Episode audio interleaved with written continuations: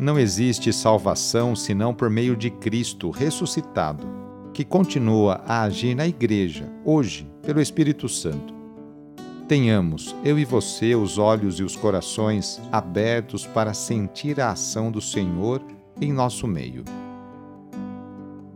Iniciemos esta oração traçando sobre nós o sinal da cruz, sinal do amor de Deus por cada um de nós. Em nome do Pai, do Filho e do Espírito Santo. Amém. Senhor nosso Deus, nosso Pai, nós cremos em vós, nós esperamos em vós, nós vos amamos.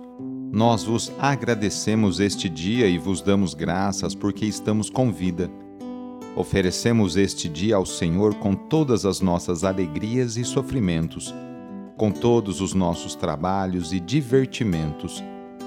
Guardai-nos do pecado e fazei de nós instrumentos de vossa paz e do vosso amor. Ajudai-nos a observar vossos santos mandamentos. Amém. Sexta-feira, dia 29 de abril, o trecho do Evangelho de hoje é escrito por João, capítulo 6, versículos de 1 a 15. Anúncio do Evangelho de Jesus Cristo segundo João. Naquele tempo, Jesus foi para o outro lado do mar da Galiléia, também chamado de Tiberíades. Uma grande multidão o seguia, porque via os sinais que ele operava a favor dos doentes Jesus subiu ao monte e sentou-se aí com os seus discípulos. Estava próxima a Páscoa, a festa dos judeus. Levantando os olhos e vendo que uma grande multidão estava vindo ao seu encontro, Jesus disse a Filipe: Onde vamos comprar pão para que eles possam comer? Disse isso para pô-lo à prova, pois ele mesmo sabia muito bem o que ia fazer. Filipe respondeu: nem duzentas moedas de prata bastariam para dar um pedaço de pão a cada um. Um dos discípulos, André, o irmão de Simão Pedro, disse: Está aqui um menino com cinco pães de cevada e dois peixes. Mas o que é isso para tanta gente? Jesus disse: Fazei sentar as pessoas. Havia muita relva naquele lugar, e lá se sentaram aproximadamente cinco mil homens. Jesus tomou os pães, deu graças e distribuiu-os aos que estavam sentados, tanto quanto queriam, e fez o mesmo com os peixes. Quando todos ficaram satisfeitos, Jesus disse aos discípulos: Recolhei os pedaços que sobraram para que nada se perca. Recolheram os pedaços e encheram doze cestos com as sobras dos cinco pães deixadas pelos que haviam comido. Vendo o sinal que Jesus tinha realizado, aqueles homens exclamavam: Este é verdadeiramente o profeta, aquele que deve vir ao mundo. Mas quando notou que estavam querendo levá-lo para proclamá-lo rei, Jesus retirou-se de novo, sozinho, para o monte palavra da salvação. Hoje a Igreja faz memória por Santa Catarina de Sena. Catarina nasceu em 25 de março de 1347, na cidade de Sena, na Itália. Seus pais eram muito pobres e sua família era numerosa. Catarina teve uma infância conturbada, não pôde estudar, cresceu franzina e viveu sempre doente. Carregava no corpo os estigmas da paixão de Cristo. Ainda jovem, Catarina tornou-se uma irmã leiga da Ordem Terceira Dominicana. Tinha visões durante as orações contemplativas e fazia rigorosas penitências. Já adulta, enfrentou a dificuldade que muitos achariam impossível de ser vencida: o cisma católico. Catarina mesmo analfabeta, assume a missão de reunir de novo a Igreja em torno de um só Papa. Dois papas disputavam o trono de Pedro, dividindo a Igreja e fazendo sofrer a população católica em todo o mundo.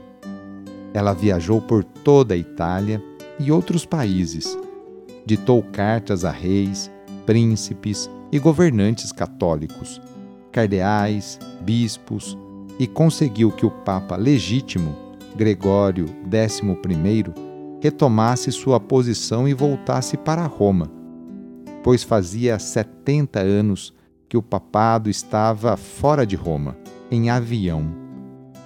Outra dificuldade foi a peste, que matou pelo menos um terço da população europeia.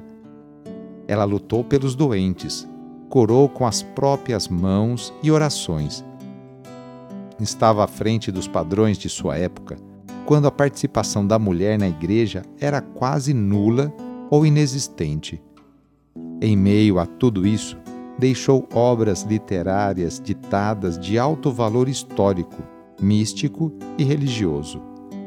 O livro Diálogo sobre a Divina Providência é lido, estudado e respeitado até hoje. Catarina de Sena morreu no dia 29 de abril de 1380, após sofrer um derrame aos 33 anos de idade foi declarada doutora da Igreja pelo Papa Paulo VI em 1970 e um pouco mais tarde foi escolhida como patrona da Itália, junto com São Francisco. No final de mais uma semana, renovemos juntos nossa profissão de fé. Creio em Deus Pai Todo-Poderoso, Criador do céu e da terra e em Jesus Cristo, seu único Filho, nosso Senhor, que foi concebido pelo poder do Espírito Santo, nasceu da Virgem Maria, padeceu sob Pôncio Pilatos, foi crucificado, morto e sepultado. Desceu à mansão dos mortos, ressuscitou ao terceiro dia, subiu aos céus, está sentado à direita de Deus Pai Todo-Poderoso, donde há de vir a julgar os vivos e os mortos Creio no Espírito Santo, na Santa Igreja Católica, na comunhão dos santos, na remissão dos pecados, na ressurreição da carne, na vida eterna. Amém. A nossa proteção está no nome do Senhor, que fez o céu e a terra. O Senhor esteja convosco, Ele está no meio de nós. Desça sobre você, sobre a sua família, sobre o seu trabalho e intenções a bênção do Deus Todo-Poderoso, Pai, Filho e Espírito Santo. Amém. Sagrado coração de Jesus, fazei o meu coração semelhante ao vosso. Foi muito bom rezar com você hoje. Se a oração está te ajudando, eu fico muito contente. Então, que tal enviá-la para seus contatos? Familiares, amigos, conhecidos, enfim, todos. E aproveite também este final de semana, no sábado ou no domingo, para participar da missa, ir aí perto da sua paróquia. Sou o padre Edmilson Moraes, salesiano de Dom Bosco, e moro atualmente em São Paulo. Que Deus continue abençoando você e sua família. Abraço e até mais!